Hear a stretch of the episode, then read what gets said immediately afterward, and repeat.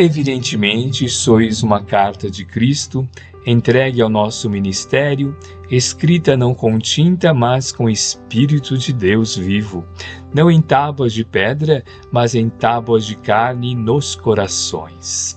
Segundo Coríntios, capítulo 3, versículo 3. As cartas do Cristo.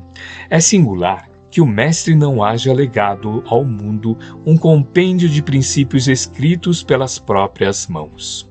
As figuras notáveis da Terra sempre assinalam sua passagem no planeta, endereçando à posteridade a sua mensagem de sabedoria e amor, seja em tábuas de pedra, seja em documentos envelhecidos.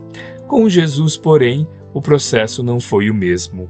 O Mestre como fez questão de escrever sua doutrina aos homens, gravando-a no coração dos companheiros sinceros.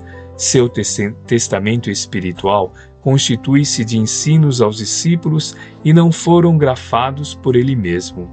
Recursos humanos seriam insuficientes para revelar a riqueza eterna de sua mensagem.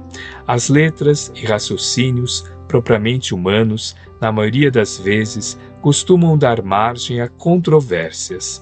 Em vista disto, Jesus gravou seus ensinamentos nos corações que o rodeavam e até hoje os aprendizes que se lhe conservam fiéis são as suas cartas divinas dirigidas à humanidade.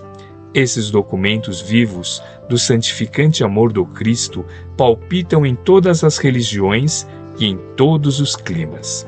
São os vanguardeiros que conhecem a vida superior, experimentam o sublime contato do Mestre e transformam-se em sua mensagem para os homens. Podem surgir muitas contendas a respeito das páginas mais célebres e formosas. Todavia, perante a alma que se converteu em carta viva do Senhor, quando não haja vibrações superiores da compreensão haverá sempre o divino silêncio. Emmanuel, psicografia de Francisco Cândido Xavier, obra Caminho, Verdade e Vida, capítulo 114.